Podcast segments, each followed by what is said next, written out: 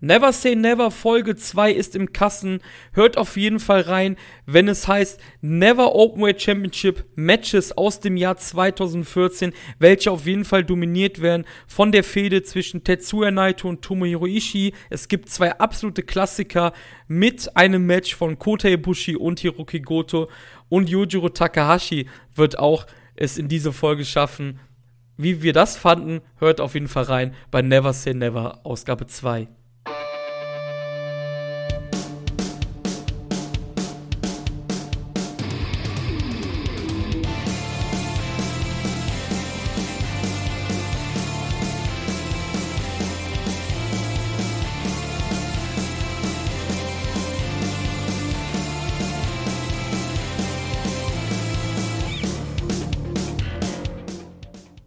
Hallo liebe Schuyakuisten und Freunde von Wrestling-Infos.de.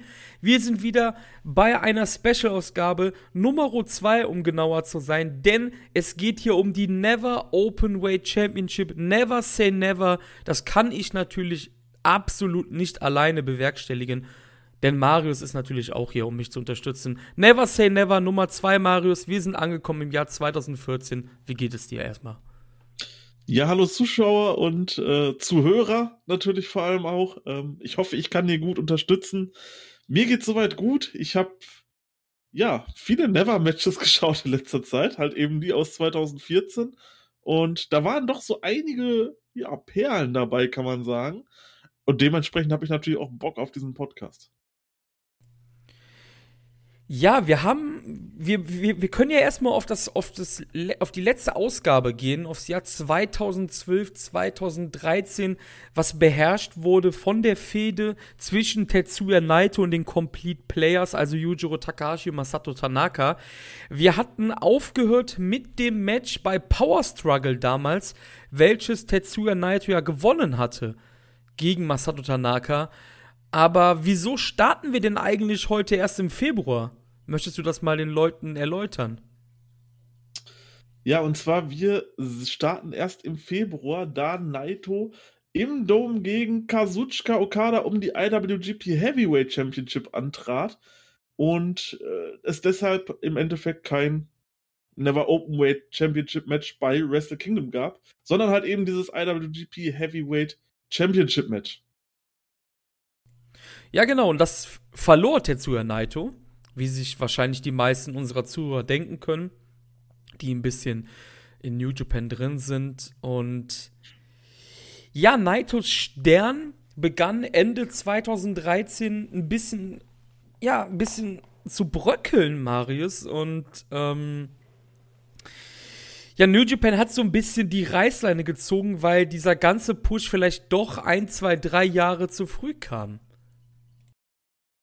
Ja, tatsächlich, also wir hatten ja zum Schluss bei 2013 das Phänomen gehabt, dass sich die Leute für Naito einfach null interessiert haben.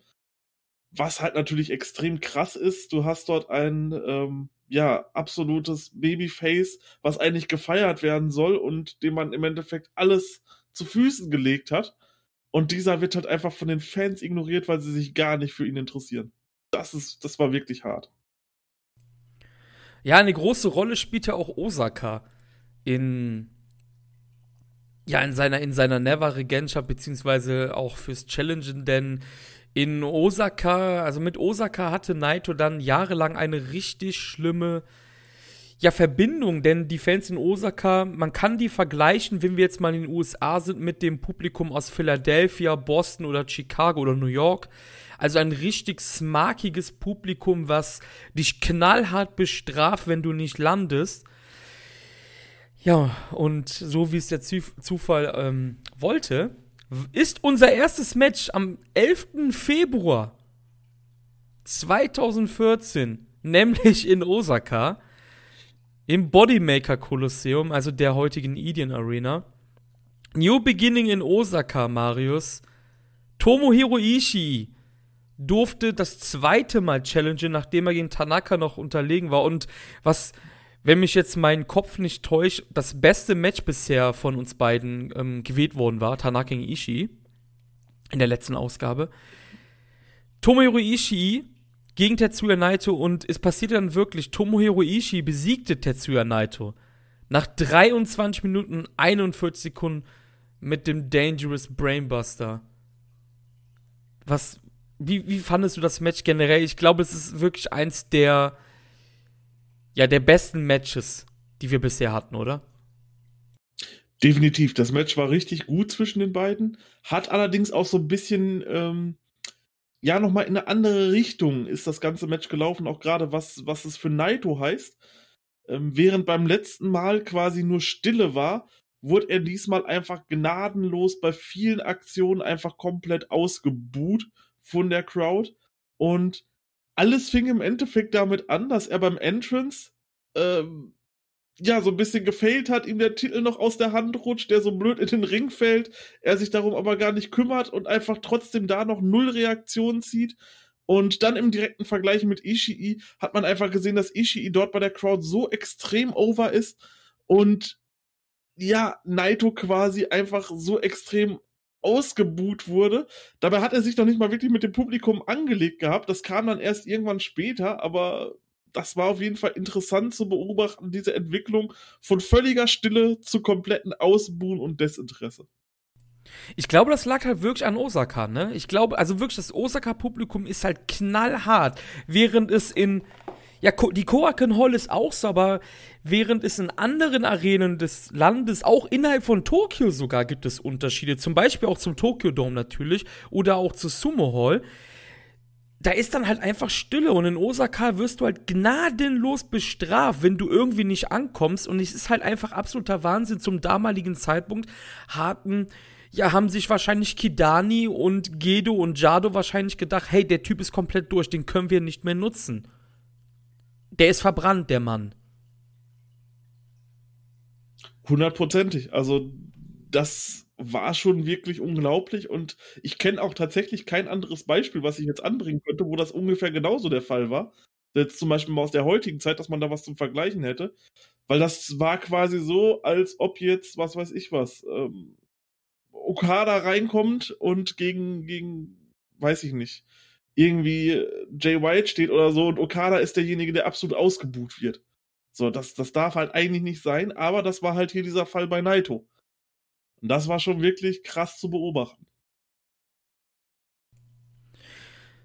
Wir können es ja spoilern. Wir haben auf jeden Fall ein Naito-Match noch im Petto. Das ist sogar das nächste direkt. Aber man kann sagen, es ist natürlich jetzt ein bisschen einfacher, das über sechs Jahre später oder fast über sechs Jahre später das jetzt hier zu sagen, aber ohne diese Erfahrung, die Naito am Ende seines Stardust Genius Run machen musste und auch was New Japan dort erfahren hat, halt mit dieser Ablehnung von dem Charakter des Stardust Genius, dem ja die, quasi dem designierten Nachfolger von Hiroshi Tanahashi natürlich, weil das war ja ganz klar eine Kopie von Hiroshi Tanahashi halt, ne?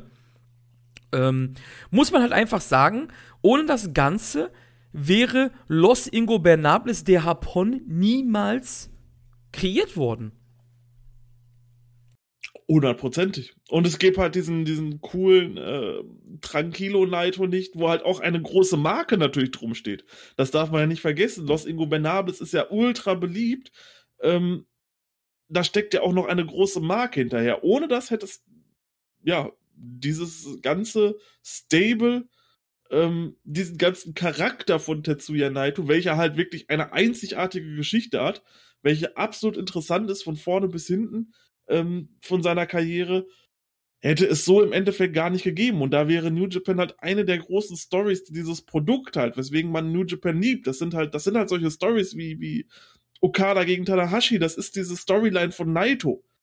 Das sind ja im Endeffekt die, die New Japan wirklich groß machen und dieses, dieses Langzeiterlebnis halt auch fördern, so ein bisschen. Und das hätte es ja gar nicht gegeben dadurch. Wenn ich jetzt mich in die Rolle von Gedo als Booker ins Jahr 2014 hineinversetzen müsste, hätte ich ihn auch hier geturnt aber ich wäre natürlich, weil, warum auch, nicht auf Lost Ingobernables ge gekommen, ist ja ganz klar. Wie willst du oft darauf kommen, ist ja logisch, ne? Aber ich hätte ihn auch hier geturnt, weil alles andere hätte ja gar keinen Sinn gemacht nach dieser Ablehnung, ne? Weil er wäre nie wieder als Singles Babyface angenommen worden. Hätte es du ihn nicht komplett, ja, diesen, diesen Overhaul gegeben, also diese, dieses, ähm, diese Umwandlung halt einfach gegeben. Und ähm, in diesem Match, um jetzt vielleicht langsam ins Match reinzugehen, in diesem Match merkt man auch langsam, in welche Richtung das geht. Also Naito merkt, dass er hier in seiner Hassstadt, zum damaligen Zeitpunkt muss man sagen, heutzutage oder beziehungsweise seit LIJ, ist Naito und Osaka ein Gott. Also Osaka kann auch vergeben und vergessen. Und das ist das Spannende an dieser Stadt, in dieser Fanschar, die New Japan in Osaka hat. Und Naito merkt aber, dass er hier, wie du es eben schon so schön gesagt hast, von der Stille geht's zum Ausbuhen und er spielt nicht mit dem Publikum so richtig, aber du merkst im Match, er workt jetzt ein bisschen mehr wie ein abgewichster Heel. Und Ishii Damals ist Chaos mehr Heal als heutzutage, viel mehr Heal als heutzutage. Ishii ist ja eigentlich hier der Heal in dem Match, aber weil Ishii so beliebt ist in diesen smarkigen Hotspots, ist Naito halt jetzt hier der abgewichste Heal. Ja, richtig. Das, das merkt man dann zwischendurch im Match, weil er fragt sich dann halt auch, er guckt dann das Publikum an und denkt so, ey, seid ihr bescheuert? So nach dem Motto, das siehst du wirklich so, warum, warum boot ihr mich hier aus und so?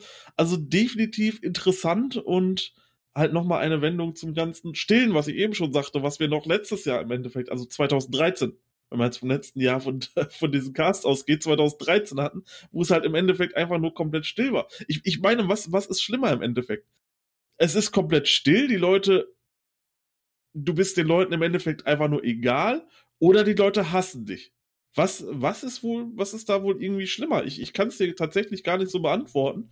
Ähm, klar, du kannst aus jedem Heal-Chant noch irgendwas machen, aber wenn dieser Heal-Chant halt ernst gemeint ist und die Leute haben halt einfach keinen Bock auf dich und wollen dich nicht sehen, ja, das, das äh, ist dann vielleicht noch mal ein bisschen schwieriger. Also ich würde sagen, Stille ist auf jeden Fall schlimmer weil man kann, also man, ich denke mal, in diesem Match hat man gemerkt, wohin die Reise dann hingeht für Naito in den nächsten Jahren. Also man hat da gemerkt, okay, er wird nicht gemocht, also wird er hier geturnt, weil da hassen ihn die Leute.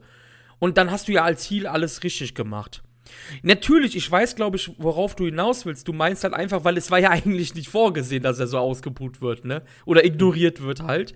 Weil er sollte halt der Nachfolger von Hiroshi Tanashi sein. Er sollte die Hontai anführen. Er sollte das neue Ace werden, das Babyface Ace, was halt komplett nicht geklappt hat. Das ist jetzt im Jahr 2021 Kota Ibushi. Nach auch viel zu langer Zeit natürlich alles, aber das ist ja auch Ibushi eher schuld gewesen.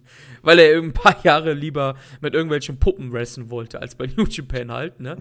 Und ja, super interessant auf jeden Fall hier, dass beide richtig gut sellen, so auf ihre Verletzung gesehen. Ishii hat es ein bisschen mit der Schulter, Naito wie immer mit seinem kaputten Knie. Die beiden zählen wirklich jede extrem ganz gut. Beim Match hier, es gibt auf jeden Fall richtig fette, harte Bomben. Ishii knapp, äh, kickt knapp aus dem Belly-to-Belly-Suplex raus von Naito. Und rollt zum Beispiel auch von der Stardust Press weg, was auch so ein Evergreen ist, wie der Moonsault von, ähm, von Sanada mittlerweile auch. Er kommt sogar aus dem Dragon Suplex heraus. Und auf der anderen Seite wird Naito mit, ich weiß nicht wie viel, ich hab's nicht gezählt, mit 1000 Brainbustern getötet. Mit Ensu Igiris, mit deinen Lieblingen, den Headbutts. Es gibt Nearfalls links und rechts und Osaka ist mittendrin, ne? Aber hundertprozentig. Ähm, auch zwischendurch, was das Ganze nochmal, da, da musste ich wirklich anfangen zu lachen. Das war dann tatsächlich so genial vom Publikum. Dann, ähm, ist Naito zwischenzeitlich in der Ringecke, Ishii verpasst ihm Headbutts, Naito dreht das Ganze um, haut Ishii in die Ringecke, verpasst ihm Headbutts und wo Ishii für diese Headbutts absolut gefeiert wurde, wird Naito einfach gnadenlos bei jeder Headbutt immer mehr ausgebuht. Also absolut Wahnsinn. Egal, Ishii macht genau das gleiche, aber wir buhen Naito trotzdem aus. Das war schon, ähm, ja, das war schon auf jeden Fall interessant anzusehen.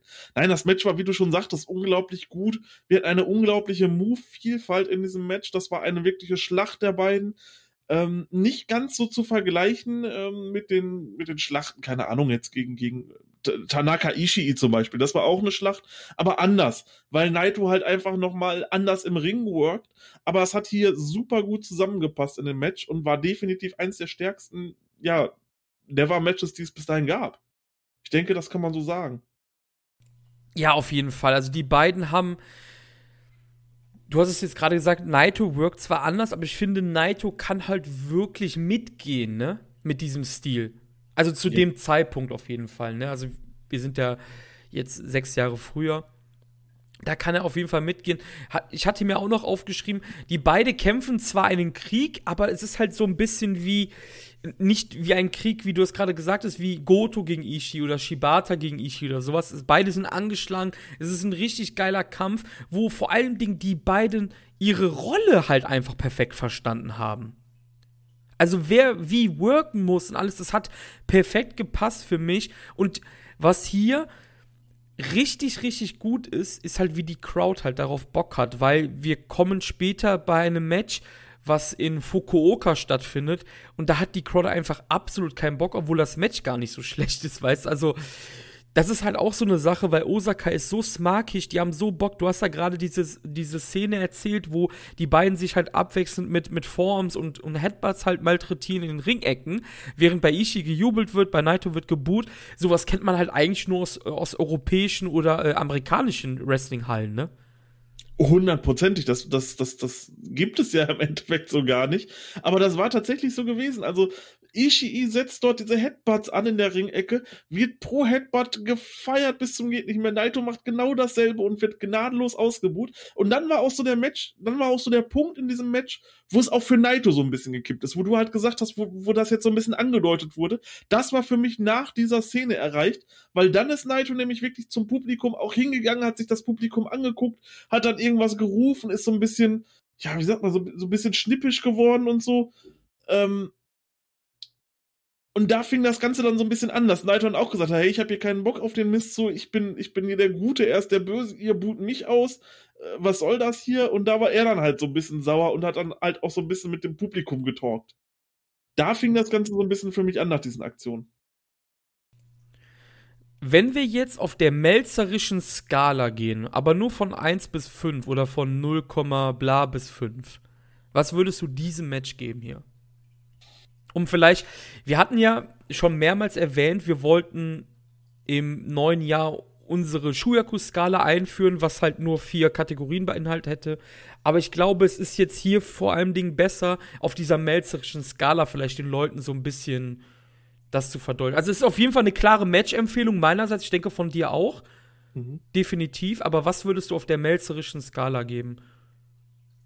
Wenn du dich jetzt spontan, weil wir das haben wir nicht durchsprochen, müssen, muss ich dazu sagen. Das ist jetzt spontan gerade. Also ich hätte wahrscheinlich gesagt, dass es irgendwo so zwischen 4,25 und 4,5 gewesen wäre, dieses Match. Okay, ja, ich hätte auch so 4,5, 4,75 vielleicht sogar. Also auf jeden Fall meinerseits eine klare Match-Empfehlung, wer das Match nicht kennt. New Beginning in Osaka, 11. Februar 2014. Yes.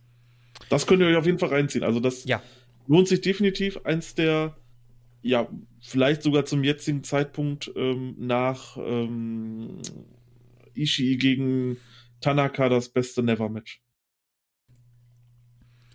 Ich hatte es ja gerade eben schon angedeutet.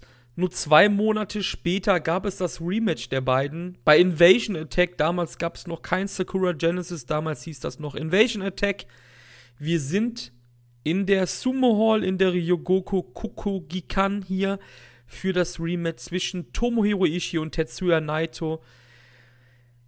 Und es ging ein wenig kürzer als das vorherige Match. 17 Minuten und 45 Sekunden. Ishii verteidigt hier den Titel gegen Tetsuya Naito und das sollte das letzte Mal sein, dass Tetsuya Naito um die Never Championship antritt. Ja, wie du schon sagst, das Match war etwas kürzer, hat aber trotzdem nichts von den, ähm, hat trotzdem nichts von der Intensität abgenommen und natürlich auch von den Reaktionen. Eben, eben waren wir noch in äh, Osaka gewesen, jetzt sind wir in Japan. Äh, Gott, in Tokio. Ja, oh ja, alles gut. in Tokio natürlich, Entschuldigung, natürlich sind wir in Japan weiterhin. Ähm, hier war es so, dass er auch wieder beim, also Naito auch wieder beim Entrance kaum Reaktion gezeigt hat. Und im Match, wir hatten eine unglaublich gute Anfangsphase, die sich so total unterschieden hat von allen anderen Never-Matches, die dann mit einem wunderschönen Dropkick von Naito endete. Also eine wirklich krass gute Anfangsphase. Und was passiert? Auch hier, das Publikum buht ihn einfach gnadenlos aus. Und diesmal ist Naito wirklich mehr noch fokussiert, sich mit dem Publikum auch anzulegen. Das war bei dem ersten Match, fand ich, so ein bisschen sporadisch stattgefunden. Hier war es wirklich so, dass er schon direkt am Anfang hingegangen ist, sich mit dem Publikum angelegt hat, gestikuliert hat, artikuliert hat mit dem Publikum. Ähm, ja, also da fing es quasi, da ging es quasi im Endeffekt sofort weiter mit, mit, mit diesen Geschichten um seinen, ja, healigen Charakter so ein bisschen. Ja, was man sagen muss, was, was vielleicht auch in den, in den Aufzählungen vieler New Japan, New Japan Fans einfach fehlt, ist halt diese Fehde, ne? Die beiden hatten halt wirklich eine Fehde, denn das Match war das dritte Match, was die beiden in diesem Jahr hatten, denn im New Japan Cup besiegte Tetsuya Naito dann Ishii, woraufhin dann dieses Rematch überhaupt stattgefunden hat. Also Naito hat das jetzt nicht einfach bekommen oder so, ne? Also der musste schon was dafür tun, pinte dann den neuen Never Champion während des New Japan Cups eliminierte dadurch auch den Stone Pitbull natürlich und daraufhin basierte dann dieses Match und ich finde, wenn man das New Japan Cup Match noch dazu nimmt, das ist eine richtig schöne Trilogie. Ich würde sagen, klar ist das nicht auf dem Niveau von Tanashi und Okada, das ist noch was ganz, ganz anderes. Die haben ja auch viel mehr Matches miteinander gehabt. Aber ich finde, die hatten hier 2014 eine richtig schöne Trilogie, die ihr euch wirklich gerne mal anschauen solltet, weil das halt ja wahrscheinlich einer der underratedsten kleinen Fäden ist also kürzeren Fäden ist, die New Japan je hatte, wirklich. Definitiv unterhaltsam. Und auch generell diese Aufeinandertreffen von Naito und Ishii waren, glaube ich, bislang immer großartig gewesen. Auch als Naito 2016 ähm, den, den, den, den IWGP Heavyweight Title gehalten hat, da hatte er zum Beispiel auch eine Verteidigung gegen Ishii gehabt, seine einzige, und die war auch absolut großartig. Und das war halt auch noch mal drei Jahre später. Und diese drei Jahre vorher, wo Naito halt noch so ein bisschen mehr, ja, ich will nicht sagen flippiger war, sondern halt noch mal so ein bisschen diesen anderen Stil geworkt hat, das war definitiv interessant anzusehen. Und diese Matches, auch das hier, es kam nicht ganz an das erste Match ran. Allerdings ähm, war das hier auch wieder ein gutes Match der beiden. Definitiv. Ja. Ich, ich würde auch sagen, es war ein Ticken schwächer als das äh, vorherige Match, aber immer noch gut. Du hattest eben schon gesagt, Naito wird hier wieder bei jeder Aktion ausgebucht und ist hier mehr Heal als schon im vorherigen Match, muss man halt auch dazu sagen. Es geht schon wieder mehr in die Richtung von Heal. Und was mich absolut beeindruckt hat, ich hatte es jetzt eben schon im Match gesagt, aber Naito geht hier wirklich toe-to-toe -toe mit einem der größten Hardhitter der Promotion. Das darf man halt einfach nicht vergessen was hier schon passiert durch das Match, Ishii wird etabliert, weil das, das können sich vielleicht Fans heutzutage gar nicht vorstellen, aber durch diese Matches gegen Naito ist Ishii erst etabliert worden. Der war vorher jahrelang ein Undercarder nur, wurde endlich belohnt für seine gute Arbeit in den Undercards von New Japan. Der Never-Titel wurde dadurch auch meiner Meinung nach viel mehr auf eine andere Stufe gehoben als noch im vorherigen Jahr muss man halt einfach sagen. Und Naito bekommt auch etwas zurück, nachdem sein Big Push halt völlig in die Hose gegangen ist, weil Naito hat sein Gesicht jetzt wieder ein bisschen bereinigen können, kann ich mal sagen. Es gibt wieder mal diesen fetten Brainbuster vom zweiten Ringseil von Ishii, den sehen wir in jedem Match, Leute. Und wir hatten uns in der letzten Episode ein bisschen über Tanakas Tischsuplex-Spot lustig gemacht. Das werden wir jetzt wahrscheinlich auch mit diesem Brainbuster vom zweiten Seil machen. Dann gab es auch noch so eine fette Apron, äh, Apron Lariat, also wo Naito auf dem Apron steht. Er zieht den Leuten da an der Ringecke doch immer den Fuß weg und macht dann halt so einen Dropkick über die Seile. Das münzt aber Ishii um in so eine Lariat, die Naito völlig von den Socken haut und was wirklich richtig überraschend ist einfach, wenn man das halt nicht weiß, ist, wie die Striking Battles der beiden sind, weil man denkt halt einfach, Naito kann das nicht, aber das macht richtig viel Spaß von den beiden. Und welcher Spot wirklich kurz meinen Atem angehalten hat, war, als Naito diesen T-Bone machen möchte und im Fallen Ishii ihm aber einen DDT verpasst und du siehst halt einfach, wie Naitos Nacken und Kopf zu eins werden auf der Matte. Oh, das war so cool, ne? Also, das war auch echt ein Spot, der so im Gedächtnis bleibt, weil dieser Konter, den hast du nicht kommen sehen. Den hast du halt erst irgendwann im Flug gesehen. So, Moment, was passiert hier gerade? Der kontert das gerade in DDT um. Das kann ja nicht sein. Also, Wahnsinn, was die beiden hier gezeigt haben. Richtig coole, wirklich innovative Moves. Ja, was soll ich sagen, wo du, wo du das gerade gesagt hast mit diesen Shops, da denkt man halt so aktuell, wenn man nur diesen aktuellen Naito kennt, denkt man so, naja, okay, gut, das wird, wird er da nicht mitgehen können. Aber irgendwann war Naito halt von dieser ganzen Thematik um ihn vom Match auch so ein bisschen, so ein bisschen angefressen, dass er halt ausgebuht wurde und Ishii gefeiert wurde und es klappte nichts so wirklich, was er dort probiert hat. Und dann shoppt er ihn halt einfach und Ishii hat vieles davon genoset und irgendwann ist er einfach komplett ausgerastet und prügelt einfach auf ihn ein und dann fällt selbst ein Ishii quasi zusammen, weil er ihn einfach so hart umchoppt. Also wirklich großartig zu sehen hier. Was man hier natürlich auch eindeutig erkennen kann, ist halt einfach, natürlich ist Naito jünger, aber da ist sein Körper halt nicht mal annähernd so kaputt wie ein paar Jahre später, ne? 100 Das merkst du halt komplett, ne? Also, das ist der halt kann, ganz klar. Kann auch richtig mitgehen. Ja. Ähm, ja, Ishii macht da weiter, wo er aufgehört hat, zerstört Naito halt mit Lariats. Es gibt eine Powerbomb bis zwei sogar. Ein German Suplex No-Cell von Naito und danach gibt es dreht er den Spieß rum und es gibt einen richtig dicken German Suplex Nearfall von Naito selber. Die Gloria geht durch und dreimal dürft ihr raten, was jetzt passiert. Natürlich, die Stardust Press geht ins Leere, wie eigentlich immer.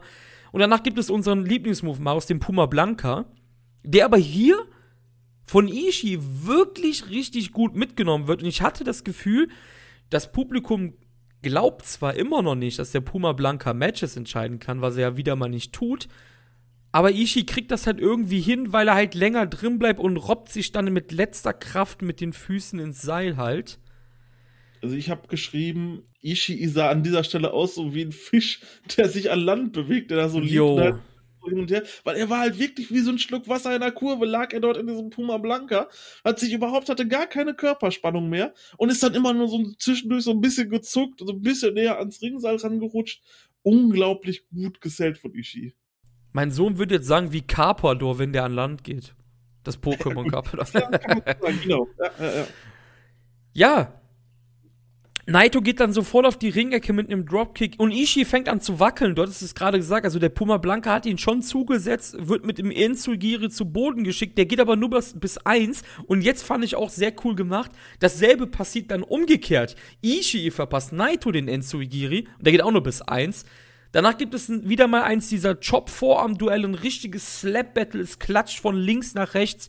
Ishii hat aber dann absolut keinen Bock mehr. Es gibt eine richtig fette Lariat. Das Sliding D bis zwei, nachdem Naito einen Liger Gedächtnis Copper Kick ins Leere setzt. Es gibt den Brainbuster und dann ist das Ding Ende. Und Tetsuya Naitos, ja, Tetsuya, Tetsuya Naitos Aufstieg zum Star nahm eine kuriose Wende mit der ganzen Never-Sache, was wahrscheinlich auch daran lag, dass er halt gegen Yujiro und Masato Tanaka die Sachen halt auch verteidigen musste, die G1-Koffersachen und so. Dann fiel er ab und am Ende sollte, ja, diese Ishii-Serie dann doch noch zu etwas Guten, ihn zu etwas Guten bringen einfach. Ja, also ich muss noch mal ganz kurz ähm, drauf eingehen. Bei dieser Submission, die wir gerade eben angesprochen haben, am Ende hatte Naito diese Submission, als Ishii wirklich, wirklich im Puma Blanca nicht mehr klarkam, hat Naito diese Submission so ein bisschen, so ein bisschen in so eine Head Scissor um, umgewechselt. So eine Head Scissor Submission. Und dadurch konnte sich Ishii erst befreien. Das sah sehr komisch aus und war vielleicht dann auch so ein bisschen von Naito vielleicht dieses, diese I don't give a fuck Attitüde, so ich ändere jetzt hier einfach mal das um und setze, setze quasi die Submission an, die ich will. Und das hat einfach nicht geklappt. Ishii kam da sofort ins Seil rein. Aber wie du schon sagtest, diese Endphase unglaublich, unglaublich stark. Wir hatten ja schon beim letzten Mal über diesen Puma Blanca gesprochen. Ich finde den eigentlich richtig cool, den Move. Hundertprozentig. Das, das ist eine geile Submission. Und die sah halt auch hier wirklich richtig legit aus. Aber Ishii kam halt raus, weil Naito da diese Submission so ein bisschen umgekehrt hat und auf einmal irgendwas ja, ja. anderes gemacht hat. Also, ja, war ja ein bisschen über Mitch geworden, denke ich ja, mal. Und dann aber auch. Vielleicht so ein bisschen, ein bisschen abgefuckt und hier, ich zeige euch noch was Publikum und ich besiege ihn auch so. Ähm, ja, hat dann nicht so gut geklappt. Ja, was auch nicht so gut geklappt hat, ist ähm, das nächste Match, denn das konnten wir nicht sehen. Ja, also, ja, wir hatten uns eigentlich natürlich vorgenommen, jedes Match zu schauen. Und es gab absolut gar keine Möglichkeit, das nächste Match zu schauen, weil es war einfach nicht vorhanden. Es lief auf Samurai TV am 12. April 2014. Wrestling World fand in Taiwan statt, in Taipei, Taiwan. New Japan, kannst du dich noch daran erinnern? New Japan war einmal im Jahr immer in Taiwan, ne? Ja, ja. Also, also 2014, 15, 16 kann das sein und dann haben sie aufgelöst. 17 waren sie sogar auch noch da, ich weiß es gerade gar nicht mehr. Ich glaube, 16 war das letzte Mal, das war. Aber ja, ja, doch, doch, doch, 16 müsste das letzte Mal gewesen sein. Also New Japan hatte einmal im Jahr, mehrere Jahre hintereinander eine kleine Taiwan-Tour. Oder Taiwan heißt es, glaube ich, eher ausgesprochen. Und es gab dann ein Never Open Weight Match dort zwischen Tomohiro Ishii und Kushida Marius. Definitiv ein Match, was ich gern gesehen hätte. Also, ähm, da hat man halt natürlich mit dieser Open-Weight-Thematik so ein bisschen gespielt und hier Kushida natürlich eingesetzt als Junior. Ich hätte das Match super gerne gesehen. Ich glaube, das, das war wahrscheinlich richtig gut.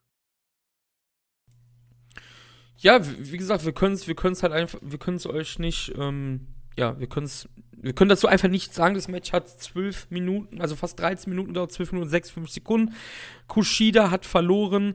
Tomohiro Ishii ging dadurch als Champion zu Wrestling Don Taku in Fukuoka und ich hatte es ja eben schon angesprochen, das war halt ein Match, was gar nicht so schlecht war, aber das Publikum hat halt leider absolut keinen Bock drauf. Tomohiro Ishii besiegte hier Tomoaki Honma nach 14 Minuten und 7 Sekunden mit dem Dangerous Brainbuster und verteidigte seinen Titel damit zum dritten Mal.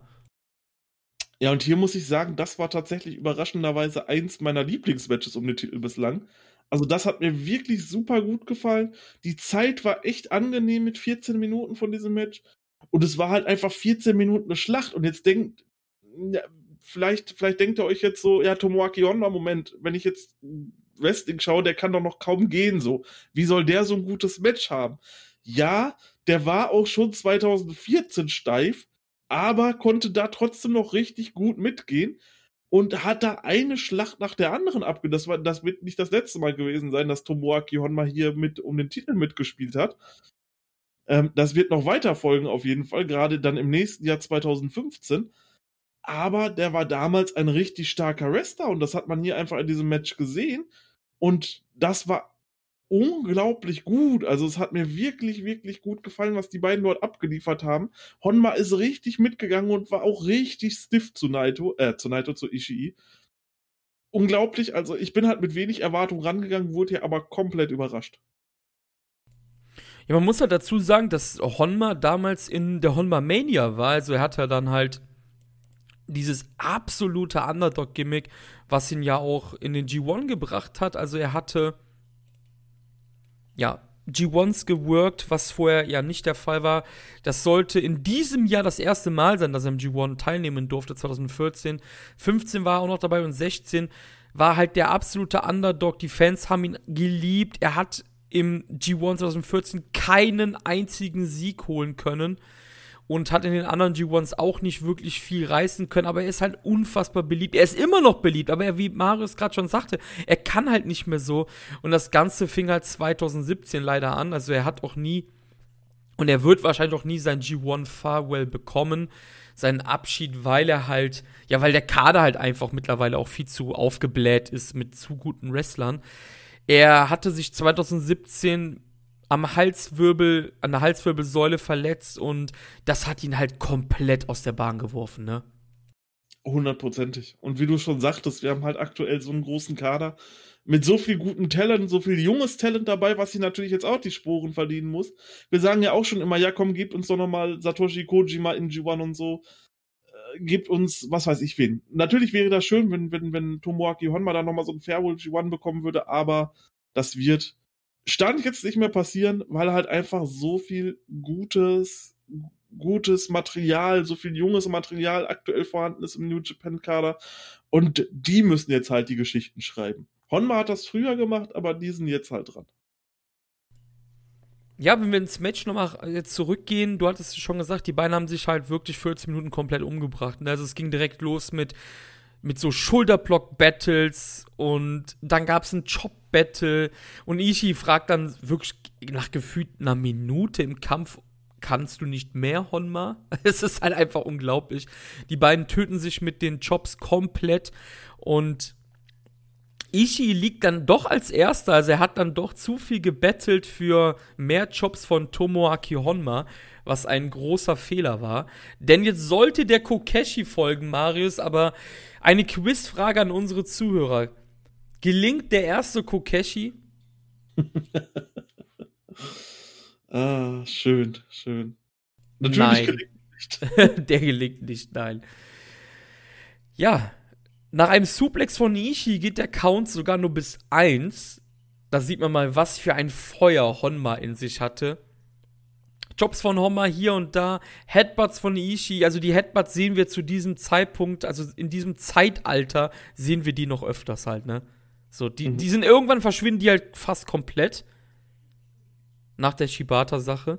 Aber die sind aktuell, sind die immer noch äh, in aller Munde hier bei uns. Und dann wird er von Honda mit einem DDT abgefangen und ich dachte mir zu dem Zeitpunkt so, die Fukuoka Crowd, die war richtig scheiße, ne? Leider. Aber es war ja das Duell der zwei größten Babyface Underdogs des Kaders eigentlich, ne?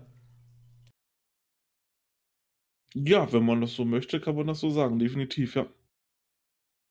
Generell dieses Match, ich weiß, ich verstehe nicht, warum, warum die Crowd da nicht so drin war. Also dieses Match war absolut großartig. Ich bin teilweise sogar vorm PC komplett ausgerastet. Da gab es eine Lariat von Ishii. Honma no-sellt die und stellt sich dann quasi hin, ist so total mit seinen Muskeln am Posieren und schreit halt einfach nur so laut. Das war so genial. Ich weiß nicht, ob du, dieses, ob du dich an diese Szene noch erinnern kannst. Das war einfach wirklich so gut. Er stellt sich dahin, spannt seine Brustmuskeln an und schreit halt einfach alles raus, was er hat. Unglaublich schön, einfach nur. Ja, Honma Rainier ist Running Wild halt, ne? Das war ja, ja. sein Gimmick, also an Hulk Hogan halt angelehnt und alles. Es war halt echt super cool. Und ja, Honma gelingt dann ein Face Crusher und dann gibt es den Kokeshi Marius, der sogar gelingt, also absolut überraschend. Und dann war ich wirklich direkt danach ein bisschen überrascht. Der Kokeshi gelingt. Es war natürlich nicht der Top Rope Kokeshi, also damit beendet er ja keine Matches mit dem normalen Kokeshi, aber dann ist er zu einem Half Boston Crab gegangen. Und das habe ich irgendwie nicht verstanden. Das hat so ein bisschen, bisschen, bisschen, ja, Speed rausgenommen wieder. Natürlich, Gen genau deswegen war es ja, um den beiden halt mal eine Pause zu gönnen, gar keine Frage, das, das möchte ich gar nicht anprangern. Nur der Moment nach dem Kokeshi, den, da fand ich, hätte er ein bisschen mehr auskosten können. Ja, ja, doch, kann, kann man so sagen. Dann gibt es wieder den Tomohiro Ishii Gedächtnis Spot, nämlich den Brainbuster Superplex, wie auch immer ihn nennen wollt, vom zweiten Seil. Das Cover geht aber nur bis zwei. Honma bekommt wirklich sehr viele Nearfalls, die man aber absolut fressen kann, ne? Also, wenn du das Match vorher, also die Matchergebnisse vorher nicht gesehen hättest, die hätte man fressen können, die Nearfalls von Honma, oder? Dann wäre man definitiv drin gewesen. Also, sehr, sehr gut hier an dieser Stelle mit, mit den Nearfalls. Ich war auch drin, obwohl ich das Matchergebnis kannte. Also, das kann, das kann ich so sagen. Ähm, ich wusste halt, dass Ishii hier verteidigt, aber trotzdem war man irgendwo drin, weil es halt, ähm, ja, sehr gut gemacht war. Ja, Honma zeigt wirklich in diesem Match typisch Honma natürlich großes Herz, großer Einsatz. Ishi gelingt dann aber ein richtig, richtig krasser Headbutts hier. Enzuigiri Sliding D zu beiden Seiten, also einmal von vorne und einmal von hinten. Und es gibt dann den Brainbuster zur Titelverteidigung von Tomohiro Ishii hier. Und Tomoaki Honma hat in diesem Match auf jeden Fall um einiges mehr Spaß gemacht als in dem Match, was er mit Masato Tanaka hatte, oder? Ja, ja, ja, doch, hundertprozentig.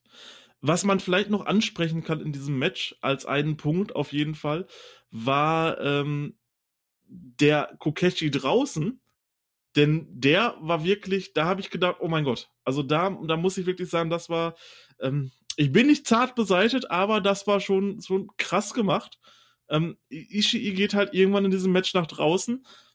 Äh, Honma äh, schlägt ihn da zusammen, positioniert ihn auf dem Boden, steigt oben aufs Top Rope drauf, springt von dort nach draußen und landet halt einfach wirklich wie so ein Brett mit dem Kokeshi auf dem Boden, ohne sich irgendwie abzufangen. Und du hast es halt einfach nur so klatschen hören, als wenn irgendwie so ein Sack Mehl auf den Boden fällt.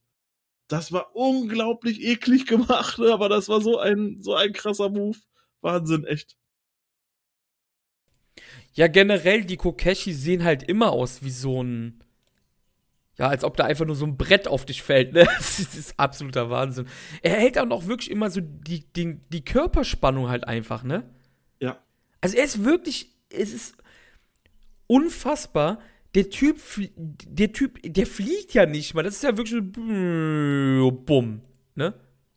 Ja, aber gerade der, grad der halt nach draußen, der sah halt wirklich so ungepolstert. Du hörst halt einfach nur so Klatsch, wie diese Masse einfach auf den Boden knallt. Wahnsinn, Wahnsinn. Gehen wir zur vierten Titelverteidigung von Big Tom Tomohiro Ishii. Und das sollte eine besondere sein. Im selben Monat wie das Match gegen Tomoaki Honma gab es dann ein Junior Heavyweight gegen Heavyweight Openweight Titelmatch. Denn Kota Ibushi forderte Tomohiro Ishii nach dem Match gegen Honma heraus als amtierender IWGP Junior Heavyweight Champion. Und Ishii nahm die Herausforderung an. Und dafür gab es keine bessere Stage als drei Wochen später in der Yokohama Arena bei der Show Back to Yokohama Arena. Dazu muss man sagen, das war die erste New Japan Show nach zehneinhalb Jahren in dieser Yokohama Arena. In den 90ern fand jedes Jahr mindestens eine Show in der Yokohama Arena von New Japan statt. Und das war die Rückkehr. Und ich denke, dass damit wirklich ein cooles Match ausgewählt worden ist.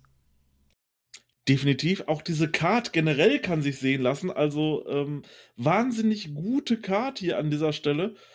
Auch die anderen Matches, Back to the Yokohama Arena, kann man sich auf jeden Fall anschauen. Dazu gibt es auch tatsächlich eine offizielle DVD-Veröffentlichung von ähm, New Japan, von diesem Event. Da hatten wir zum Beispiel auch im Main-Event damals AJ Styles gegen Kazuchika Okada gehabt.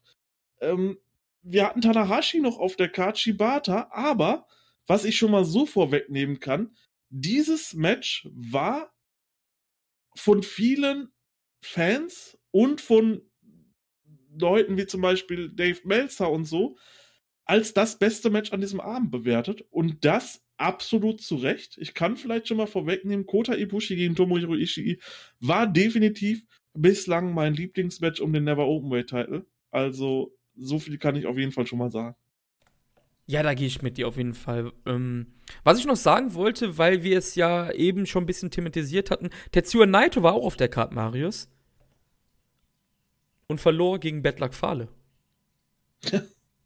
Und so Bedluck Fale challengete dann Shinsuke Nakamura für die äh, Intercontinental Championship und daraus sollte ja dann auch der ähm, Fale Rain resultieren. Der einzige Fale Rain. Richtig. Die IC Championship. Ja, das kann man auf jeden Fall sagen. Aber nein, du verliert ja halt, ne? Das ist halt, ja. Genau, dieses Event war halt generell, also das könnt ihr euch auf jeden Fall anschauen. Takashi Iska ist damals geturnt gegen äh, Ja, Jan. genau, richtig. Hat genau. sich Suzuki-Gun angeschlossen. Nach 8 Sekunden oder so, ja. Genau, auch nochmal so ein kleiner Fun-Fact hier nebenbei. Aber nein, also von allen Matches, obwohl hier wirklich eine, eine sexy Card war, eine wirklich gute Card, einige Singles-Matches noch drauf und so, war das äh, mit Abstand das beste Match an diesem Abend.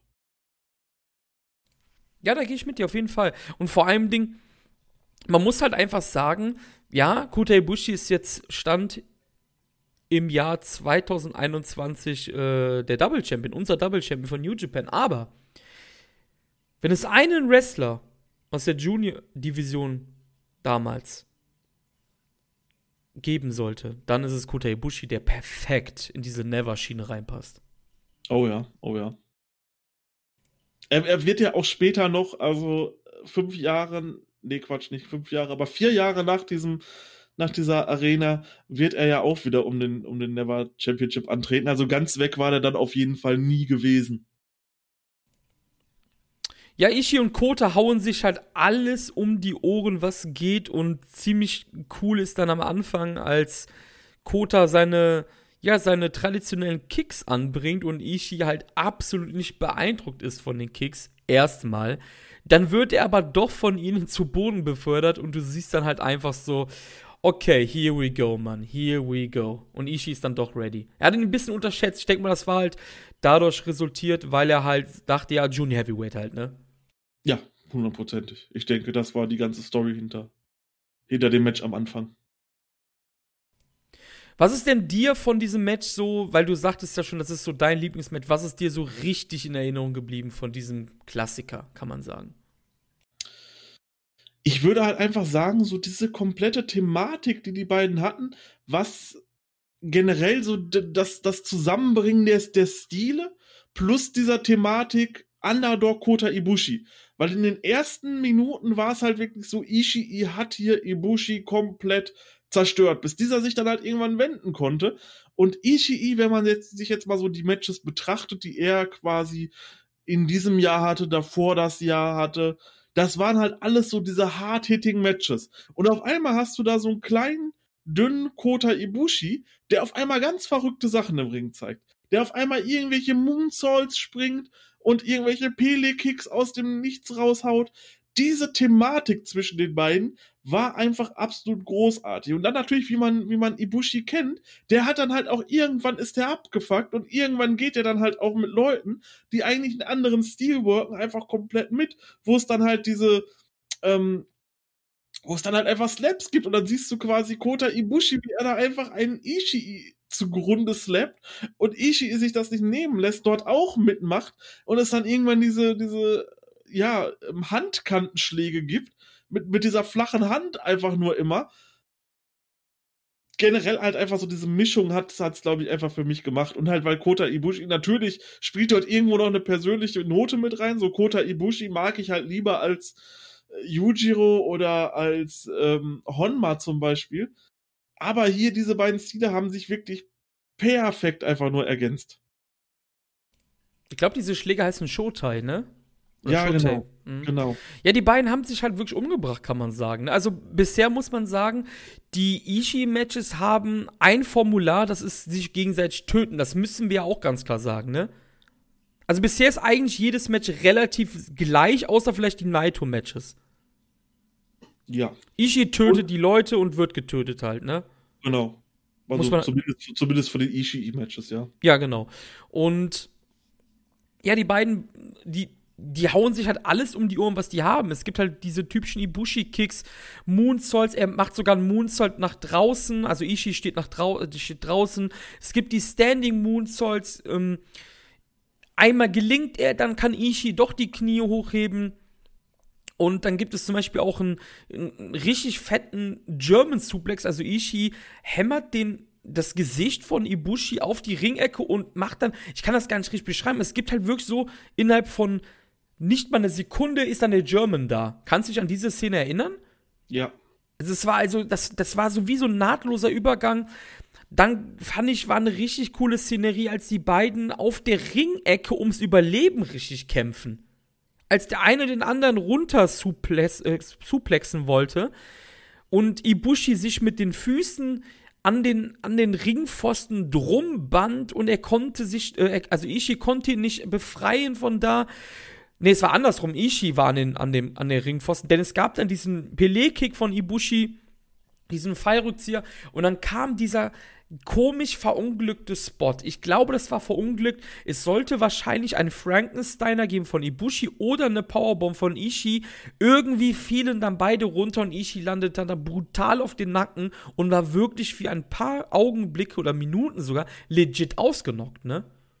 Das sah echt übel aus. Das sah wirklich übel aus. Aber es hat zum Glück nichts passiert im Endeffekt. Ähm, direkt nach diesem Spot im Endeffekt gab es dann eine ultra, ultra krasse Lariat von Ibushi, wo er die Lariat ausführt gegen Ishii und sich dabei selber überschlägt. Das fand ich so gut, wo man einfach mit dieser Thematik Heavyweight, Junior Heavyweight gespielt hat. Ibushi haut ihm eine Lariat um die Ohren, fliegt aber selber einmal quasi durch den Ring und sitzt dann einfach nach dieser Lariat da und grinst einfach in die Kamera. Das war so schön. Das war einfach so schön. Ich, ich habe dieses Match von vorne bis hinten geliebt, ehrlich. Ja, das Pacing war halt noch Weltklasse, ne? Also das Pacing war wirklich Weltklasse. Es ging wirklich äh, links, rechts, links, rechts, Sliding D hier, Larry jetzt da. Und auf einmal gab es mehrere Sliding Ds und es gab eine Platzwunde von Ishii über dem Auge. Ich habe nicht gesehen, wann das passiert ist. War das bei dem Botch vielleicht? Ich, ich wollte dich auch gerade fragen, ich hab's, du, wann das passiert nein, ist. Nein, also, also, ist, ist, also entweder habe ich ja mit ha, jetzt passt es, ha, mit einem Auge nicht gesehen, ne? Oh aber, aber ich hab's wirklich nicht gesehen. Auf einmal nach einem Sliding Deer, was aber Ishii ausführt, war die Platzwunde da, die war klaffend, Marius, ne? Ja, klaffend über dem richtig, Auge. Die war richtig übel. Und dann Und kam diese Showtaste, ne? Ja, vor allem, du hast halt auch gesehen, dass sein Auge da so ein bisschen zugeschwollen ist darüber alles. Ah, das sah richtig, das sah richtig übel aus. Ey. Und was macht Ibushi? Der nimmt keinen Gang zurück natürlich, macht diese Showtaste auf das Gesicht, ne? Ja. ja. Einfach auf das Gesicht, auf dieses Auge mitgehauen. Die beiden knocken sich mit Lariats, Kicks und Slaps aus. Es gibt unzählige Konter der beiden in der Crunch Time, Near Falls. Yokohama Arena ist wirklich am Schreien. Das Publikum hat zehn Jahre auf Momente wie diese gewartet. Ishii hämmert Ibushi mit einer Lariat um. Der Brainbuster besiegelt dann das Ende. Und Tomohiro Ishii bleibt Never Openweight Champion. Ja, und das ist für mich ein, ein, Match, wo ich sagen muss, das hat schon an der 5 gekratzt. Ich würde sagen, das war für mich so eine 4, 3 Viertel hier auf jeden Fall, dieses Match. Unglaublich einfach nur. Also absolute Match-Empfehlung. Schaut euch dieses Match an. Äh, gibt es ohne Probleme auf New Japan World. Da gibt es, glaube ich, wahrscheinlich sogar das ganze Event. Also schaut euch das auf jeden Fall an und insbesondere dieses Match. Also da macht ihr nichts mit falsch. Das war ein unglaublich, unglaublich starkes Match mit einem noch sehr jungen Kota Ibushi und einem Ishii, der gerade Momentum durch diesen Rain hat, ohne Ende. Ja, es hat einfach alles gepasst, kann man sagen, in diesem Match, glaube ich. Auf jeden Fall, war ein absolut grandioses Match. Bisher mein Lieblingsmatch von unserer Never-Historie. Schaut es euch an. Schaut euch den ganzen Event an, weil das ist wirklich ein prestigereicher Event einfach. Es ist erstmal viel passiert und äh, es kam ja noch mehr dazu. Wie gesagt, AJ Styles gegen Okada im Main Event. Ich, das sagt schon alles aus. Und äh, ja, auch Tanahashi um, um die Tag-Team-Titel angetreten und so. Also guckt euch das Event an. Gibt es, wie gesagt, wenn ihr das halt auch ähm, supporten wollt, es gibt auch von New Japan die offizielle DVD-Veröffentlichung. Die laufen auch hier auf, auf, auf ähm, deutschen Playstations zum Beispiel oder DVD-Geräten oder DVD-Spielern im PC zum Beispiel. Das ist bei japanischen gar kein Problem. Ähm, da ist dann vielleicht sogar noch ein bisschen Bonusmaterial drauf. Ich, ich kann es tatsächlich gar nicht sagen, aber gönnt euch das auf jeden Fall. Hatte richtig Spaß gemacht. Ja, wir hatten es ja eben gesagt, der Never-Titel hatte sich jetzt schon so ein bisschen etabliert als wirklich fester Bestandteil der Mid-Card, sage ich jetzt mal, bei New Japan mit richtig coolen Titelverteidigungen, richtig spannenden Sachen, mit Naishi Naito-Fehde in diesem Jahr, mit einem wirklich krassen Underdog-Match mit Honma, dann dieses Ibushi-Match und dann kam Yujiro Takahashi raus und forderte ein Titelmatch, beziehungsweise er attackierte Tomohiro Ishii und was richtig cool war, im Main Event hattest du jetzt angesprochen, gab es ja Styles gegen ähm, Okada und Ishii griff dann im Main Event ein, weil Yujiro wollte für AJ eingreifen und das verhinderte Ishii dann. Und damit hatten wir dann unser Build-up für Kizuna Road, den zweiten Tag der Kizuna Road Tour. Wir waren in der Korakuen Hall am 29. Juni 2014. Es war ein Main Event Spot hier mal wieder für die Never Openweight Championship. Aber es war Yujiro dabei, Marius. Ja, ja, ähm, mit diesem Spot nochmal bei der Yokohama Arena hat man natürlich so ein bisschen gespielt, weil damals war es ja auch Yujiro, der für AJ Styles eingegriffen hat, ihm erst diesen Titel beschert hat. Ähm, da hat man das so ein bisschen aufgegriffen. Aber ja, wie du sagtest, jetzt nach solchen Matches, du hast diese Banger-Matches gegen Naito, du hast ein wirklich starkes Match gegen Honma, ein überragendes Match gegen Ibushi. Und nun ist der nächste Contender Yujiro Takahashi. Und da musste ich erstmal schlucken, als ich das gesehen habe, als ich mir die Matches aufgemacht habe. Da musste ich schlucken, oh Gott, Yujiro wird der nächste.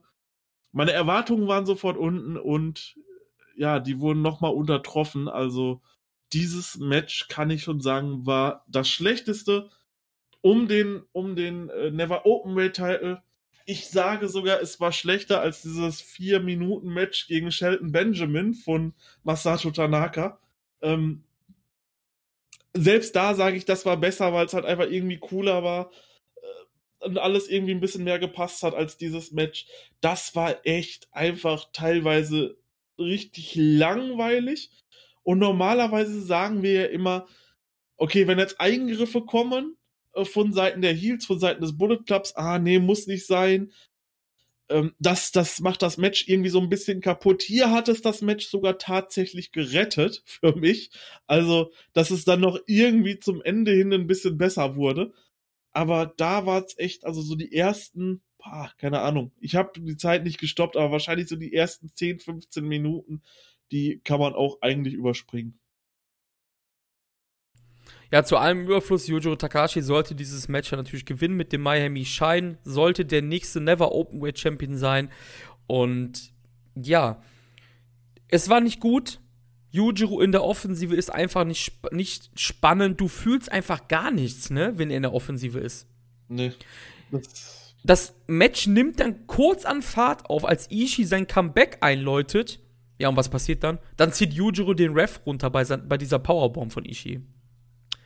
Das Match nimmt gerade an Fahrt auf. Der Bullet Club kommt rein, attackiert Ishii, der Stone Pitbull fertigt alle ab. Er scheint jetzt schon so ein bisschen auf dem Weg zum Sieg zu sein, hatte man das Gefühl, nach dem Brainbuster dann doch, dann zieht Carl Anderson Red Shoes aus dem Ring. Grauenhaft, einfach nur absolut grauenhaft das ganze Match. Tama Gallows und Carl Anderson treten auf Ishii rein, dann kommt Chaos rein, äh, Nakamura Okada und Yoshihashi und die brawlen dann die anderen drei wieder zurück. Und was man halt hier wieder merkt, ist, Ishii ist halt over as fuck in der Korakuen Hall, ne? Der 100%. Typ ist so beliebt, ne? Absoluter Wahnsinn, ehrlich. Also ich weiß nicht, also für mich war das gerade sogar noch immer so das Beste, weil dass die halt eingegriffen haben, weil dann hast du halt noch coole Leute im Ring gehabt. Nee, das war absolut scheiße. Also ich fand's, ich fand's tatsächlich so ab diesem Moment da muss ich sagen, ist das Match für mich so ein bisschen gekippt und ich war so, ja, okay, jetzt, jetzt wird's ja doch ganz interessant. Was, was passiert jetzt hier mit den Eingriffen? Was passiert jetzt hier noch rum? Da war ich auf jeden Fall wegen dieser Thematik wahrscheinlich einfach nur in diesem Punkt, ey, was passiert jetzt hier? Doch mehr invested dann in diesem Match. Die Dinger sind ja auch zu nichts, es hat ja auch zu nichts geführt, weißt du, das ist ja das Allerschlimmste daran. Das hättest du ja auch komplett ja. sparen können, halt alles, ne? Eigentlich schon, ja. Ja, weil, was passiert? Hm, wieder mal ein Ref-Bump. so viel zum Thema heutzutage New Japan Kacke mit sowas, ne? Es geht ins Jahr 2013, 14 und so, ne? Dann seht ihr mal, dass es nicht anders war damals. Also wieder ein Ref-Bump. Yujiro schubst Ishii gegen Red Shoes. Der kippt halt wieder um wie so ein nasser Sack. Es gibt dann einen Low Blow. Yuju, äh, Yuju dann mit so einem Lariat-Duell gegen Ishii, was eigentlich relativ cool war. Und da hast du halt gesehen, so, hm, komisch. Wenn Yujiro halt so ein bisschen mitgeht, diesem Stil, dann, dann ist das ja solide eigentlich, ne? Deshalb brauchtest du ja diese ganze Scheiße vorher auch gar nicht. Aber gut, hat man halt wieder mal nicht gemacht. Yujiro haut dann Ishii mit einer Lariat um. Es gibt den Tokyo Pimps bis zwei Und dann gibt es den Miami Shine, der heutzutage, glaube ich, eher so der sekundäre Finisher ist. Damals war das so der dicke Finisher, der war relativ neu damals für Yujiro. Es gibt den Miami Shine und es gibt dann tatsächlich den Titelwechsel zu Yu Yujiro Takahashi. Und was man halt einfach sagen muss, man hat das halt bei Naito gesehen, halt in einer anderen Form. Bei Naito hat es da geklappt, weil Naito auch ein besserer Wrestler ist. Aber Yu äh, Yujiro sag schon, New Japan gibt halt nicht auf, wenn sie Leute unbedingt pushen wollen. Ne? Und das hat man bei Yujiro gesehen. Sie wollten unbedingt, dass Yujiro ein bisschen was abbekommt und das war so das letzte Fünkchen, wo Yujiro jemals noch mal was abbekommen hat, was ein richtiger Push ist, ne? Tatsächlich ja. Also ähm, mehr war dann da auch nicht mehr drin. Das war quasi so. Wir haben es ja schon im Bullet Club, in der Bullet Club-Historie gesagt, das war so quasi das Allzeithoch von ähm, Yujiro. Ja, ich, ich weiß gar nicht mehr, was ich noch zu dem Match sagen soll. Also, wir, wir haben wahrscheinlich alles gesagt. Also, wenn, wenn man wirklich, das Match ging über 21 Minuten, liebe Leute, ne? Aber wirklich, die Yujiro-Offensive in den ersten, keine Ahnung, 5 bis 10 Minuten, da waren vielleicht vier Aktionen bei oder so, ne? Ja. Also, also übertrieben gesagt vielleicht, aber es ist halt wirklich Wahnsinn. Das könnt ihr auf jeden Fall weglassen, das Match. Ja, was wir auch weglassen mussten zum zweiten Mal jetzt bei dieser Episode ist nämlich 23. September Destruction in Okayama. Yujiro Takahashi besiegt Yoshihashi nach 13,5 Minuten. Das Match ist halt nicht auffindbar einfach. Ich weiß was nicht man, warum. Was man aber sagen kann, das war aber auch das letzte Mal, dass ein Match nicht auffindbar ist von den Never Matches. Ich habe nachgeguckt, alle anderen, die noch kommen, sind allesamt auf New Japan World verfügbar. Ich weiß auch nicht, warum das nicht verfügbar ist. Ja, vor allem, ich kann es ja nicht sagen. Das ist ja ein normales, normales Samurai TV-Event gewesen. Es ist jetzt nicht irgendwie ja, was. Ne? Ich weiß, wir beide sind jetzt keine Yoshihashi-Hater. Wir mögen ihn ja auch ganz gerne, aber ich bin froh, dass das Match nicht da war. Ich denke nicht, dass es besonders, also gerade wenn man sich diese Paarung Yujiro gegen Yoshihashi anguckt, so, ich glaube einfach nicht, dass da wirklich was Gutes rauskommen kann. Nee, ich glaube auch. Ich glaube, das Match war nicht gut.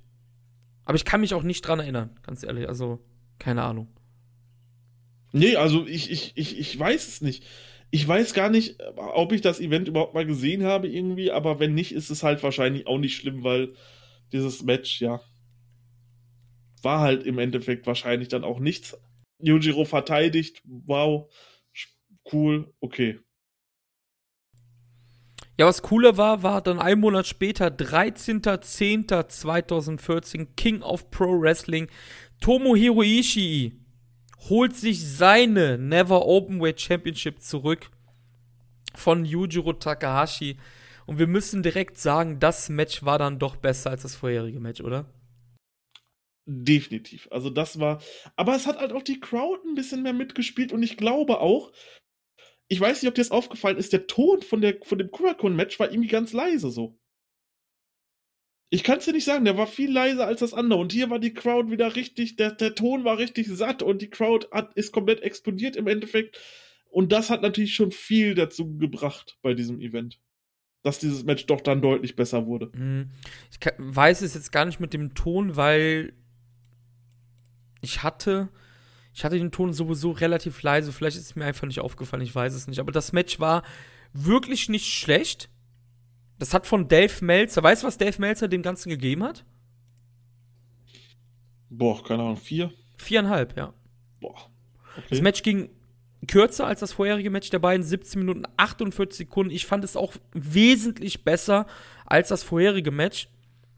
Hab mir aber ehrlich gesagt, das muss ich jetzt mal ganz klar sagen, ich habe mir aber weniger aufgeschrieben als beim vorherigen Match. Weil ich fand, es war relativ ähnlich, minus die Eingriffe und ein Yujiro, der stark verbessert war einfach. Bei seinen Aktionen auch. Der Beginn ist wieder sehr langweilig, ne? Aber ich finde, es nimmt dann aber unglaublich an Fahrt auf und nicht nur ein bisschen an Fahrt. Richtig, ja. Es, das, fing im Endeffekt schon an, als sich Yujiro quasi wieder so aus dem Ring rausrollen wollte. Ishii rennt sofort hinterher, kommt kaum, kommt kaum unter diesem Ringseil her. Das, das war so witzig. Er versucht rauszusliden, aber hängt irgendwie am untersten Ringseil fest. Kommt dann irgendwann raus und wirft ihn halt einfach wieder rein. So, Freundchen, du haust hier nicht ab. Äh, du bekommst jetzt hier. Das war, das war schon echt gut und es war halt direkt ein bisschen mehr Intensität drin. Ishii war halt, glaube ich, auch einfach mega pisst auf Yujiro und konnte sich nun endlich rächen. Ja, Ichi ist halt wieder dieser typische Underdog jetzt hier, ne? Ja. Also ist Underdog Babyface hier. Ich finde, eigentlich muss ich sagen, stell dir mal vor, jedes Never-Match wäre so wie Ishii gegen Ishii. Wäre auch blöd, ne? Ja, 100%. Und, und ich finde, hätte Yujiro das Match vorher bei Kizuna Road ähnlich gestaltet, wie er das hier gestaltet hat, dann wäre das vorherige Match auch nicht so schlecht gewesen. Denn ich fand dieses Match wirklich richtig gut für Yujiro. Denn man hat gemerkt, die beiden haben geklickt irgendwann, als sie abgeliefert haben mit wirklich richtig gut geworkten Sachen einer zweiten Hälfte. Also wirklich so ab Minute 6, 7, 8 geht das Match hier richtig, richtig los. Die beiden hauen sich wirklich alles, was sie haben, um die Ohren. Und was ich halt cool finde, ist, dass Wrestler halt dazulernen. Das, was ich halt zum Beispiel bei einem Sanada gerne kritisiere, dass er halt immer, immer wieder diesen, diesen Moonsault einsetzt. Zum Beispiel, wir hatten es jetzt ja bei, bei Wrestle Kingdom, als ich gesagt habe, warum setzt ihr dieselben Sachen ein, äh, warum auch Evil dieselben Sachen einsetzt, die schon beim letzten Mal nicht geklappt haben gegen Sanada. Und Ishii hat dazugelernt. Er kann den Tiefschlag abwehren, zum Beispiel.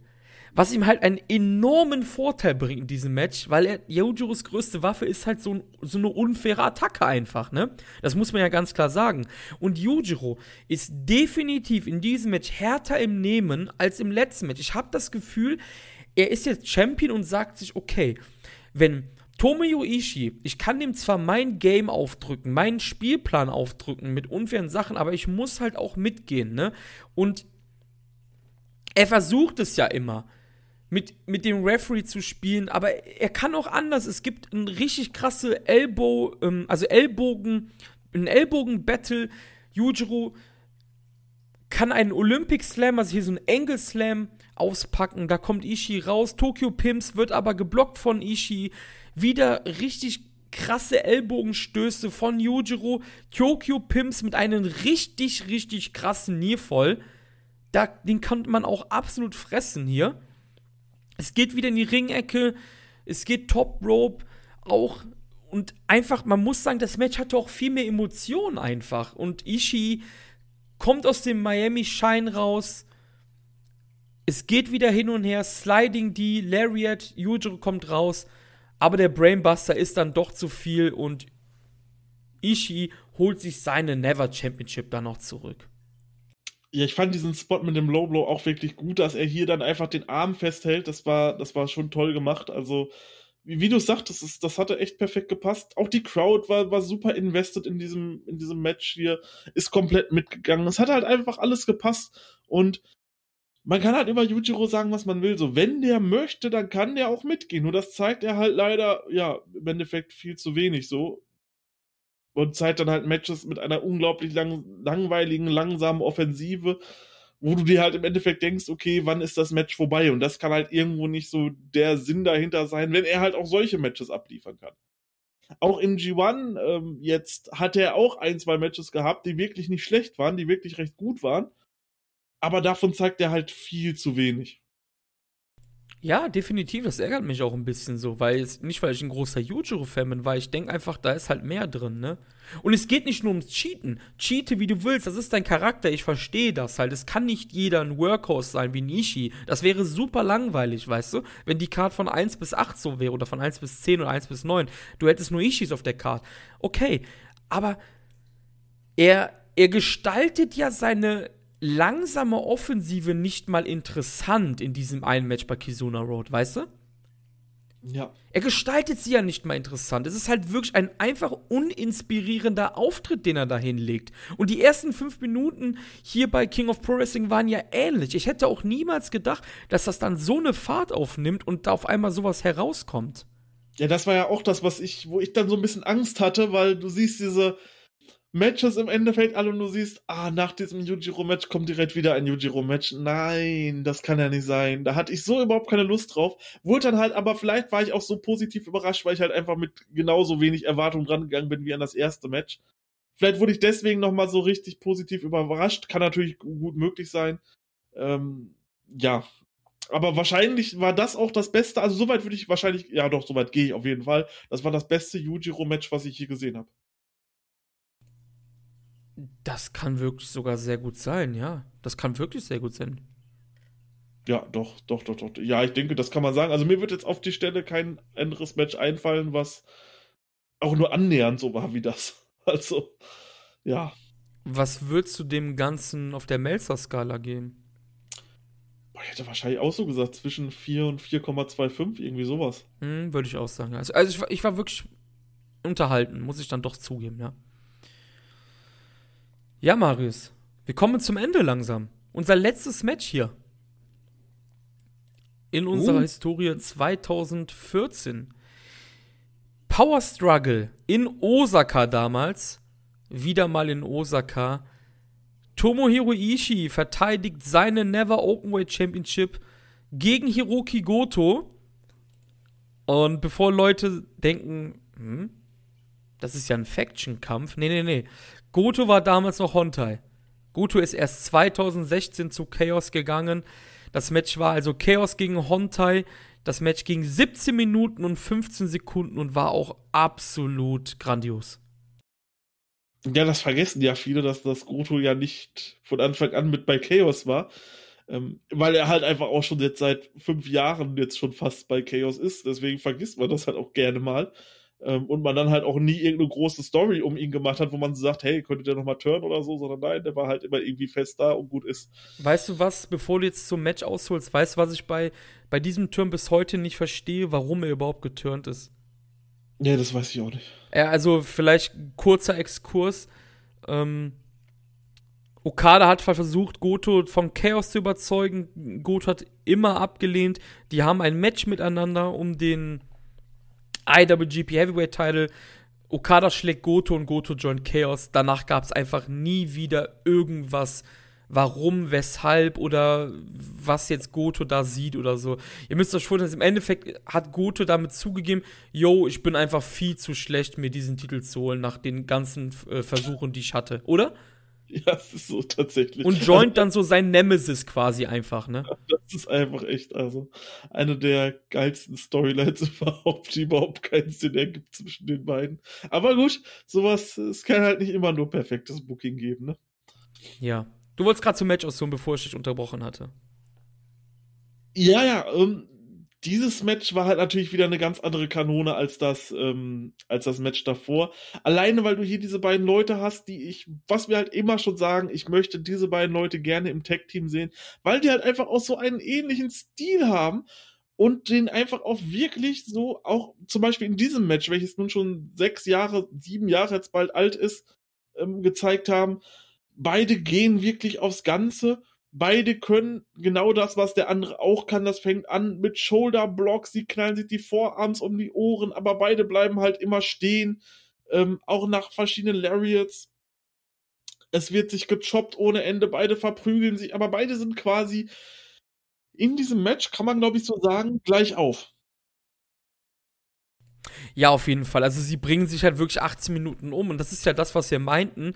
So, so cool die Matches als, als Einzelnes auf der Card be zu betrachten sind, wenn du dir das halt alles hintereinander einverleibst, ist das schon sehr eintönig, weil es ist halt im Endeffekt gerade immer nur, wir bringen uns halt um, ne?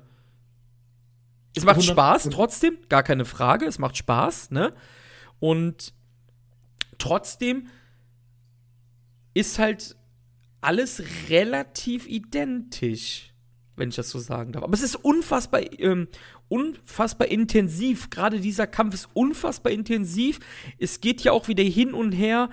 Ähm, und Goto, also du hast ja gesagt, dass, also ich habe das ja auch gesagt, Ibushi-Kampf ist für uns der beste, aber ich finde, der, der hier ist bei mir zumindest wirklich nur einen Millipunkt dahinter. Hundertprozentig. Ich habe den also, Kampf absolut gefressen einfach. Ich auch. Das war vor allem so schön nach diesem, nach diesem Yujiro Debakel um den Titel, kann man sagen. Dann wieder so ein Match zu haben, wo man sich einfach schon wirklich drauf gefreut hat, das war klasse.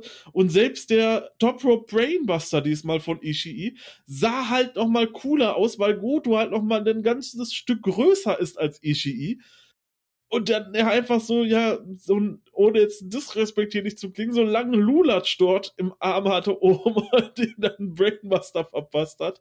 Das sah schon irgendwie nochmal besonders athletisch aus und hat nochmal so eine gewisse Note dazu gebracht, dass ich auch den, obwohl ich ihn jetzt in jedem Match gesehen habe, doch nochmal richtig gefeiert habe.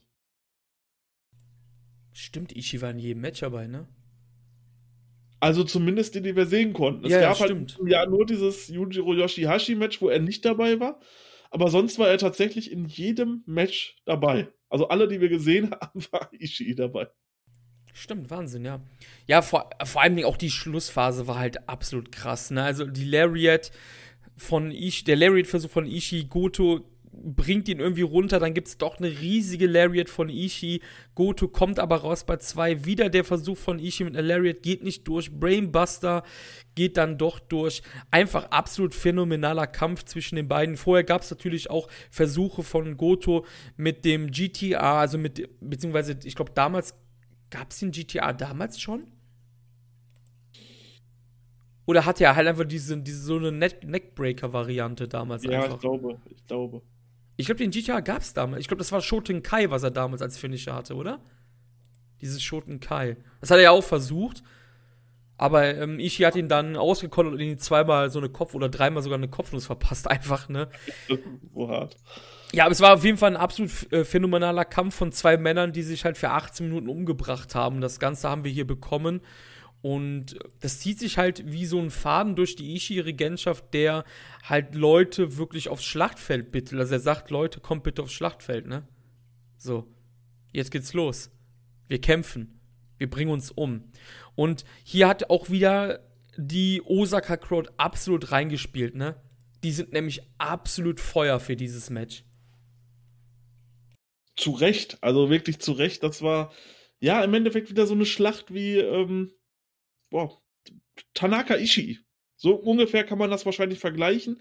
Die beiden aufeinander geprallt und das in einer wirklich akzeptablen Zeit, weil ich glaube, Tanaka Ishii war ja, war ja richtig lange sogar. Ähm, 29 Minuten ging das, glaube ich, damals. Ähm, und hier mit 17 Minuten war das echt ein gutes Match. Ja, also schaut euch das auf jeden Fall an. Was soll ich dazu sagen? Das ist halt, also wenn ihr diese Never Openweight Schlachten liebt, die wir auch, äh, die halt immer so aktuell auch stattfinden mit Shingo und Suzuki und so, dann guckt euch dieses Match an, da werdet ihr vollkommen glücklich mit sein. Also genau das, was man heute so um den Titel sieht, einfach eine Schlacht aufs Maul zwischen zwei Personen, die einfach auch einstecken bis zum geht nicht mehr. Dann habt ihr dieses Match. Ja, man muss halt sagen, um jetzt diese, um diese Folge vielleicht zum Abschluss langsam zu bringen, ich glaube, dass oh gut, wir hatten jetzt nur zwei, ist natürlich blöd, aber ich glaube, diese Folge ist auf jeden Fall die beste Folge rein von dem Match. Du hattest eigentlich nur einen Stinker dabei, ne? Ja. Und so gut, zwei Matches konntest du jetzt nicht gucken, okay, ne? Aber von sieben Matches, sechs richtig gute Matches, so. Wenn ihr das nachschauen wollt, nachdem ihr den Podcast gehört habt, dann sagt mal Bescheid und äh, macht das auf jeden Fall auf New Japan World. Ich kann das mal vielleicht bei YouTube zumindest in die. Oder ich kann es auch bei Wrestling Infos auf der Seite verlinken. Da gibt es nämlich so einen Reiter, wo ihr auf Championships gehen könnt. Dann könnt ihr wirklich ganz cool chronologisch einfach die Matches nachgehen, einfach. Da müsst ihr auch nicht suchen nach äh, Don Taco 214 und so. Da könnt ihr alles chronologisch nachschauen auf jeden Fall eine richtig gute Episode von den, von den Matches halt her. Und wir können ja mal einen kurzen Ausblick auf 2015 geben, ohne wirklich zu spoilern. Aber äh, es ist ja klar, Togi Makabe kam und forderte dann ein Titelmatch von Ishii, was auch stattfinden wird bei Wrestle Kingdom 9 am 4.1.2015, was dann unser Start ist für die nächste Folge, die wir aufnehmen werden. Und das Jahr 2015 hat auf jeden Fall wieder ganz viel Tomohiro Ishii dabei, Marius. Ja, also wir haben im Endeffekt 2015 sieben Matches. Und die dürfen, die sind auch alle verfügbar. Das heißt, wir können auf, auf jeden Fall auf jedes einzelne eingehen. Und von diesen sieben Matches sind sechsmal Ishii dabei. Also, äh, so viel kann man da schon mal zu sagen. Ishii wird uns hier wohl noch eine ganze Weile um diesen Titel begleiten. Ähm, ja, wie du schon sagtest, Togi Makabe kommt mit in diese, kommt mit in die Partie rein. Wir sehen Honma auf jeden Fall wieder und wir sehen, was auch sehr cool ist, Kota Ibushi wieder. Und das sind im Endeffekt schon alle vier Personen, um die sich das Jahr 2015 drehen wird. Also das sind diese vier Personen, die die ganzen Matches unter sich ausmachen. Kein anderer dabei. Die vier haben 2015 diese Title Division dominiert man kann das wirklich sehr gut erkennen, wie New Japan so eine Championship Book, die jetzt nicht der Heavyweight Belt ist, ne? Also die ersten Jahre werden dominiert von, wie, wie ich es am Anfang gesagt hatte, Complete Players und Naito. Dann fängt 2014 an Ishii Naito und Ishii Yujiro. Und dann fängt 2015 an mit Makabe und Ishii. Und um das mal vorwegzunehmen, 2016 ging, geht dann so in der Division der Stern von Shibata mit auf, ne? Also du hast halt immer zwei, drei Leute, um die sich dann so ein Jahr dreht, ne? Hundertprozentig, ja. Genau, 2016 wird dann natürlich das, das Jahr des Shibatas um diesen Titel im Endeffekt. Aber wir haben nächstes Mal, ja, ganz viele Hardhitter dabei und ich denke, auch das wird ein sehr, sehr gutes Jahr werden. Alleine so diese Match-Ansetzungen, die lesen sich schon richtig gut. Ja, dann würde ich sagen, wir schließen unsere zweite Folge von Never Say Never ab. Ich hoffe, wir haben nichts vergessen, was wir erwähnen wollten. Ich glaube aber, dass wir alles erwähnt haben, was geht. Dankeschön, Marius, dass du da warst. Und gerne, ich würde sagen, hört weiter rein bei Wrestling-Infos, auf jeden Fall bei den ganzen Podcast-Kollegen bei uns. Wir werden weiterhin für Stoff sorgen zum aktuellen Geschehen von New Japan. Weiterhin einmal im Monat Japan Roundup wo wir schon mal vorwegnehmen können, dass die zweite Folge im Februar sich auf jeden Fall vermehrt um die Rückkehr von Pro Wrestling Noah in die Nippon Budokan drehen wird und im nächsten Monat geht es dann weiter mit Never Say Never aus dem Jahr 2015. Richtig, genau. Das kann man auf jeden Fall so sagen. Das heißt, checkt auf jeden Fall ab, der Februar wird heiß werden, meine Freunde. Ja, obwohl der Februar nicht heiß ist, aber er wird heiß. Ja. Aber Wrestling-technisch auf er jeden Fall und Podcast-technisch natürlich, genau. definitiv. Ja, danke schön, dass du da warst und ich würde sagen, gebt uns Feedback, haut rein, hört weiter, Shuyaku und Wrestling-Infos. Bis dann und ciao, ciao. Tschüss.